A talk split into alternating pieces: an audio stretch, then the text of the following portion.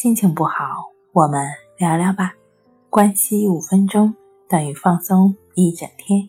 大家好，欢迎来到重塑心灵，我是主播心理咨询师刘星。今天要分享的作品是如何判断自己是否是强迫症。强迫症不断的损害着健康和丰富的人生，患者每天。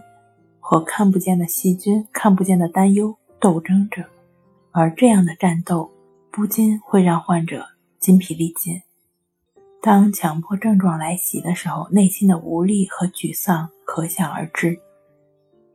我们应该努力的保持信心，阻止症状被强迫所侵蚀。那如何判断自己是否有强迫症呢？美国加州大学杰弗里。施瓦兹教授发现一个有意思的数据：男性多有强迫性人格，那数量呢是女性强迫症人格的两倍；而在患有强迫症这一病症上，男女的比例却是一样的。那么，如何通过自测判断自己是否有强迫症呢？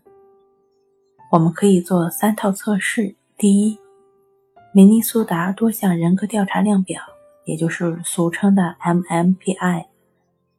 第二，九十项症状清单，也就是 SCL 九零，以及耶鲁强迫症量表。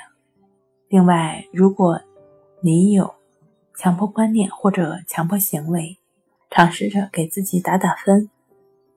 打分的标准是这些强迫观念或者强迫行为每天浪费了你多少时间。对自己生活的影响是怎么样的，或者对你的思想行为控制力有多大？不过呢，这些题目的测试结果只能作为一个参考，并不能直接判断一个人是否有强迫症。另外，非常重要的两点：第一，不要在网络上过度对照自己的症状，否则只会强化问题。第二，如果痛苦感强烈，请及时就医。好了，今天跟您分享到这儿，欢迎关注我们的微信公众账号“重塑心灵心理康复中心”，也可以添加 “s u 零一一二三四五六七八九”与专业的咨询师对话。你的情绪我来解决。那我们下期节目再见。